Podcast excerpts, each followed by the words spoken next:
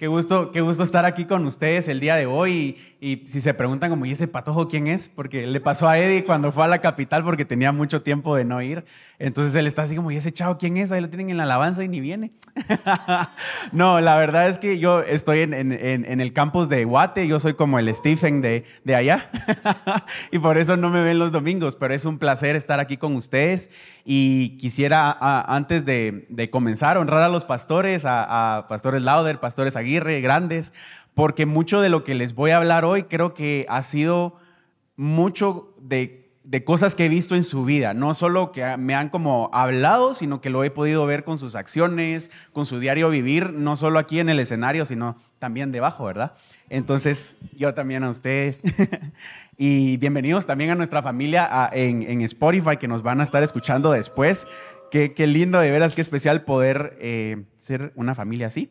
Y Em, quisiera comenzar antes con, una oración, así es que acompáñenme inclinando su rostro. Gracias Señor Jesús por este día, gracias por esta temporada que hemos podido aprender, Señor, sobre, sobre este libro que tú pusiste en el, en el corazón de los pastores. Gracias, Padre. Eh, por el día de hoy, gracias por cada persona que está aquí, gracias también por los que van a venir en el futuro. Yo te pido que abras nuestros corazones, que abras nuestras mentes, nuestros oídos a lo que tú tienes para nosotros, Señor. Yo quiero hacerme a un lado en este momento, Señor, y que las personas que están aquí y que van a escucharte después puedan eso, Señor, escucharte a ti y no a mí, que puedan verte a ti y no a mí, Señor Jesús. Yo rindo mis coronas delante de ti en este momento y reconozco que no soy yo, que no son mis dones ni mis talentos, sino que eres tú, Señor Jesús. Así es que te pido que tú tomes el control de este tiempo y que puedas hablarle a tus hijos a través de mí, Señor, en tu nombre. Amén y amén. Bueno, entonces, gracias por las porras. Este, eh, hemos estado en esta temporada de charla de liderazgo leyendo el libro de las 21 leyes irrefutables de liderazgo. Em, y a mí me toca hoy la número uno, que es la ley del tope. pero eh, es, un, es un libro bastante chilero, pero creo que esta ley a mí me gustó un montón porque es así bien directa, es como muy al hueso. Y los que me conocen saben que yo soy muy así como, yo digo las cosas sin filtro. Entonces a mí me ha tocado aprender a decir las cosas como con más amor y con más modo, pero no me molesta cuando la gente viene conmigo y me dice, mira, te equivocaste, esto estuvo mal, porque al final para mí es como, me lo está diciendo para que yo pueda crecer, ¿verdad? Em, bueno, pero para que vean que, este, esta ley comienza así como con todo, así directo, quiero leerles una frase que dice el autor y dice, la capacidad de liderazgo es el tope que determina el nivel de eficacia de una persona. Otra vez, la capacidad, la capacidad de liderazgo es el tope que determina el nivel de eficacia de una persona. Y este capítulo comienza dándonos la historia de los hermanos McDonald's. Sí, los hermanos que fundaron McDonald's. Entonces, si ustedes son un poquito más como de películas y no tanto de libros, no voy a hacer propaganda, pero en una plataforma de color morado que empieza con la letra H pueden ir a ver la película. no, entonces ahí en HBO está la película. Es muy buena, se llama The Founders, si no estoy mal pero es, muy chilera y mm, de verdad es, es impresionante ver cada detalle y lo que me gusta es que esta ley, eh, ya sea para un líder que vaya para bien o para mal, la verdad es que funciona mucho, ¿verdad? Pero en este caso lo vamos a aprender para bien. Entonces nos, nos, comienza hablando de la historia de los hermanos McDonald. Y la verdad es que eran hermanos superpilas, o sea, venían de una situación bastante difícil, inventaron un modelo de negocios que no se había visto nunca antes en Estados Unidos, tenían una capacidad de adaptarse a muchos cambios increíble. Em, y ellos fueron los que patentaron, o bueno, no, ahí fue donde perdieron su liderazgo. ellos fueron los que inventaron este sistema que ellos podían darle la comida a cada cliente en menos de 30 segundos. Y nadie había podido hacer eso. Entonces, lo que pasó fue que estos hermanos tenían todo, todo, todo. Eran superpilas, eran innovadores, pero no tenían liderazgo. No tenían la capacidad de liderar a alguien más. Y resulta que luego aparece esta persona, Ray Kroc, que si ustedes buscan en Google aparece como que él es quien fundó McDonald's Corporation y todo eso, ¿verdad?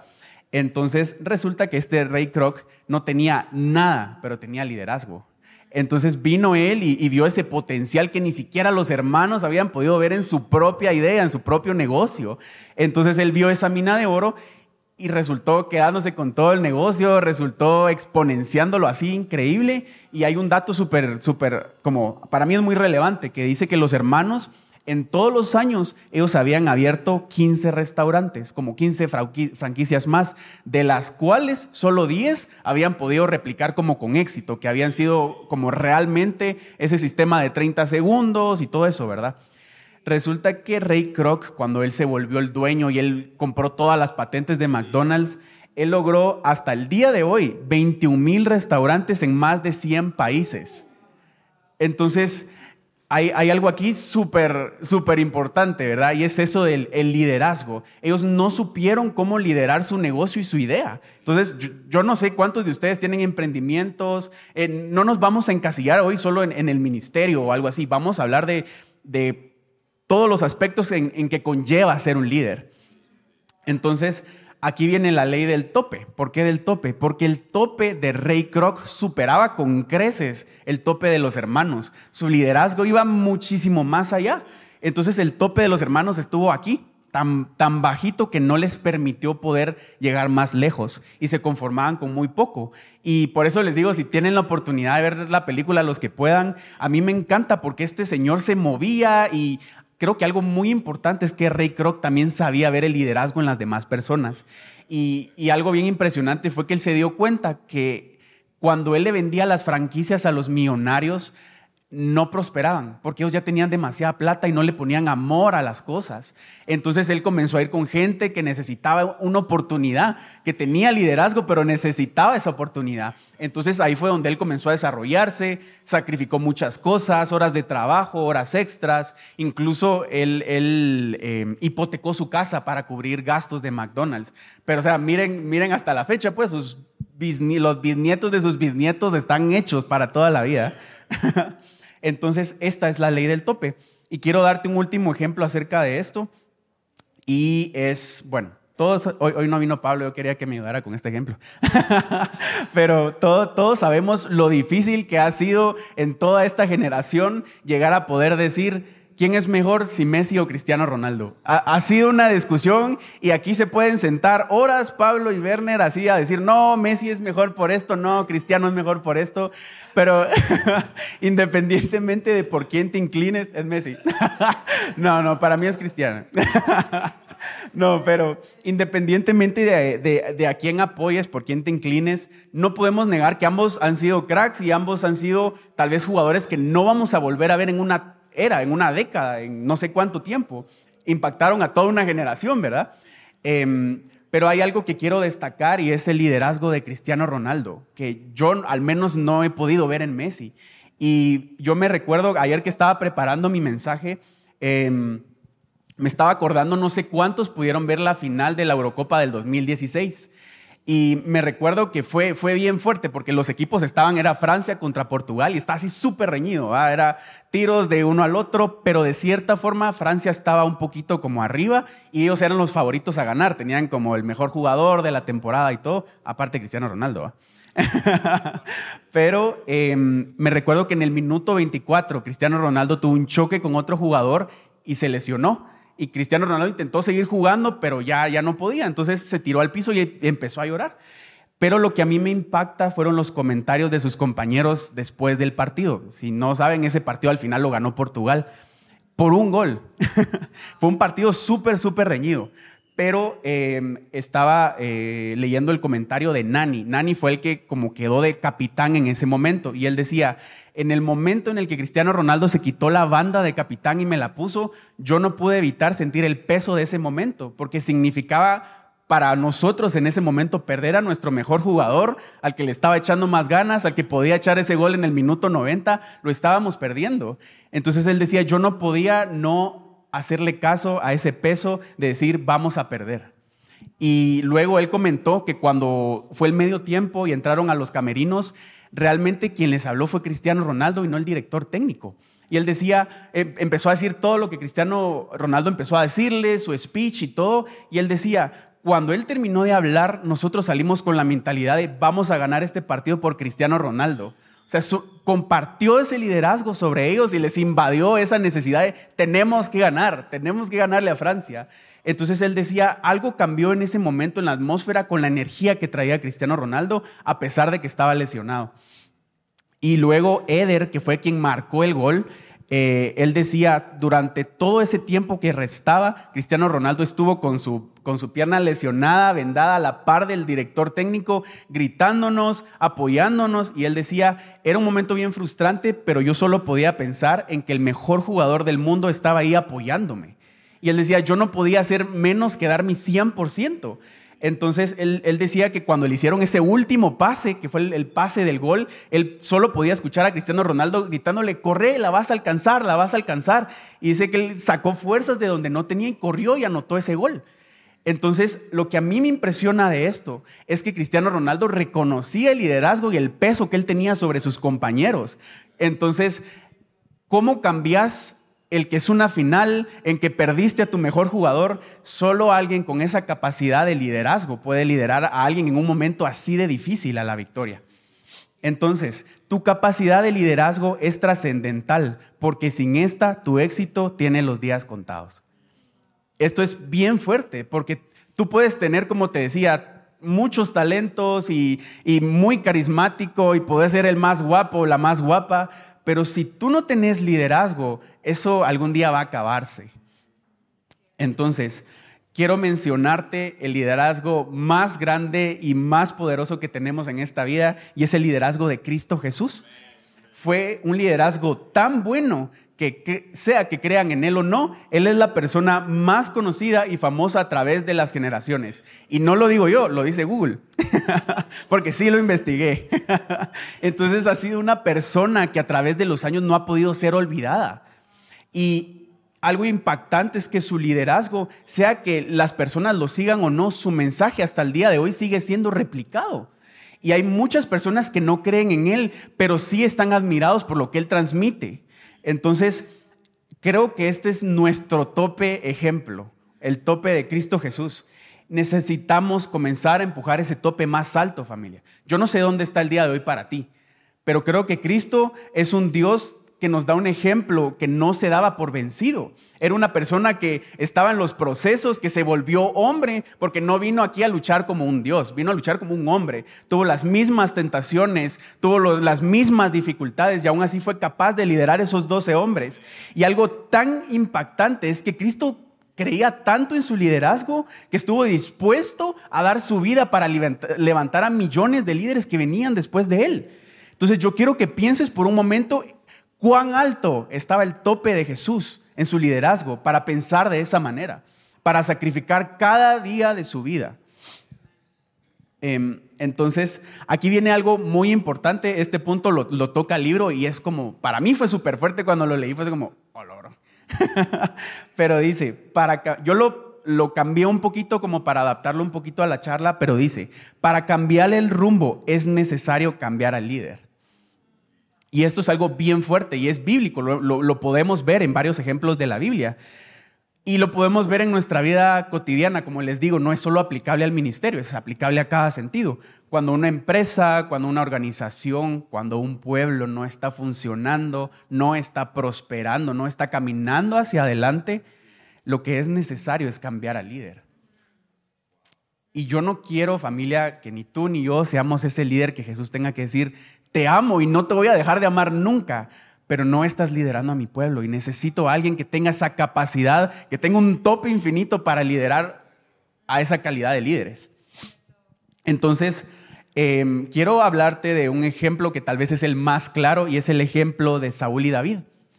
Y creo que tenían muchas cosas en común. Ambos fueron ungidos por Samuel, fueron escogidos por Dios, recibieron profecía, recibieron palabras, Em, ambos cometieron errores bien gruesos, ambos pecaron bien gravemente, pero la diferencia entre Saúl y David fue que David tuvo un corazón humilde y rendido delante de Dios.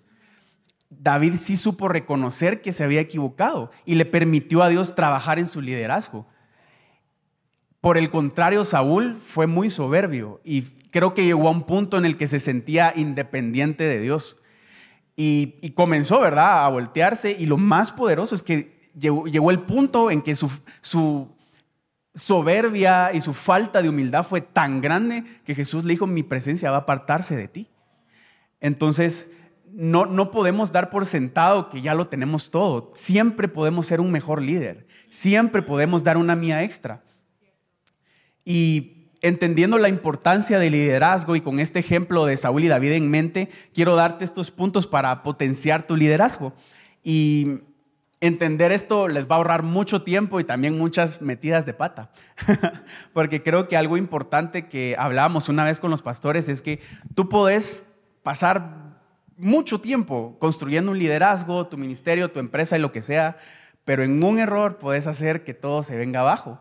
Porque es muy difícil que alguien te vuelva a ver de la misma forma o que alguien vuelva a confiar en ti de la misma forma. Puede que te perdonen y sí, que vuelvan a caminar contigo, pero no quisiera que a ninguno de nosotros nos pasara eso. Y la verdad es que la única forma de lograr esto es teniendo nuestros pies sembrados en Cristo. Entonces, el punto número uno, en mis charlas siempre van a haber notas para los que les gusta tomar notas. Entonces, el punto número uno es, la calidad de tu liderazgo depende de cuánto estás dispuesto a rendir y caminar en humildad. Otra vez, la calidad de tu liderazgo depende de cuánto estás dispuesto a rendir y caminar en humildad. Cuando tú dejas de, ser humilde, cuando tú paras de rendirle a Dios, Dios deja de crecer en ti. Y el problema es creer que tu liderazgo, porque entonces ahí está tu tope, en decir, yo ya soy el mejor líder, ya alcancé lo máximo. Claro que no, siempre hay algo más. Cristo, Cristo es infinito, no hay algo que Jesús no tiene ese tope. Entonces el problema es que tú puedes tirar esa semilla, pero tu error es creer que tú eres quien está dando ese crecimiento. Es Dios el único que puede dar ese crecimiento. Yo como líder lo único que voy a hacer es dirigirte a que vayas a Cristo y, que encuentres ese crecimiento, pero yo no puedo hacer eso por ti. Y la verdad es que nunca vas a alcanzar ese punto en que digas, ya lo tengo todo, ya lo sé todo, porque los tiempos cambian y cada persona es tan diferente de liderar, cada temporada es tan diferente. Yo no puedo liderar a alguien de la misma manera que lidero en mi casa, incluso. E-, es bien diferente. Entonces, yo necesito esa sabiduría de Cristo para liderar en cada temporada. Y aquí viene algo bien especial que Bilito me lo dijo ayer y me impactó muchísimo. Y cuando estaba preparando el mensaje, lo, lo, tengo que mencionar. Y Billy me decía, Dani, yo veo en ti que estás comenzando a tener o aprender a ser resiliente. Y Billy me decía, la resiliencia es algo súper importante, es una capacidad que todo líder necesita tener. La resiliencia es la capacidad de adaptarse a cada adversidad. Por eso yo te decía que no podemos dejar de estar aferrados a Cristo en un liderazgo, porque la, cada adversidad trae sus, problemas, sus dificultades y solo Cristo da ese amor, esas fuerzas, solo Él tiene esa paciencia y solo Él tiene esa sabiduría para liderarnos a nosotros, para poder liderar a su pueblo. Entonces, no pierdas esa capacidad de tener humildad. Tu liderazgo siempre puede ser mejor, te lo vuelvo a repetir. Que la falta de humildad y de rendición no se conviertan en tu tope, que no se conviertan en eso que digan, Mm, no puedo seguir usando a esta persona porque no ve más allá, no ve como Cristo ve. Y quiero que guardes esto en tu corazón. Nunca dejes de examinar tu corazón delante de Dios. Nunca dejes de, pedir esa dirección del Padre. Y creo que la razón, una de las razones por la que yo te digo, yo fue tan fácil seguir a Pastor Nate, a Pastor Earl, a Pastor Juan, fue porque yo veo esa rendición en ellos. Sé que no están corriendo con sus propias fuerzas. Sé que cada mañana doblan sus rodillas y dicen, Padre, por favor, ayúdame a liderar este día a tu pueblo. Y, no se los digo solo por echarles flores, yo lo he visto. Entonces, eh, esa es la razón por la cual me siento tan seguro de seguirlos. Y el punto número dos es, tu liderazgo se vuelve notorio y respetado por otros cuando aprendes a lavar sus pies. Esto es bien importante porque yo creo que hoy en día la gente piensa o, confunden el temor con el respeto. Y creo que muchos líderes, eh, incluso dentro del ministerio, creen que porque te temen, te respetan.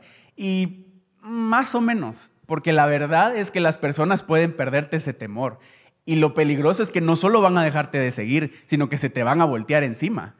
Entonces, no confundas el respeto con el temor. No vas a hacer que la gente te siga porque te tiene miedo. La otra razón también es que muchos líderes creen que tener éxito es la clave de que sigan tu liderazgo.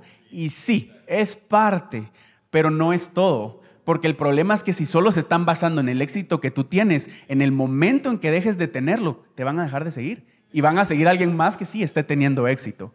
Entonces, no podemos basarnos solamente en el éxito.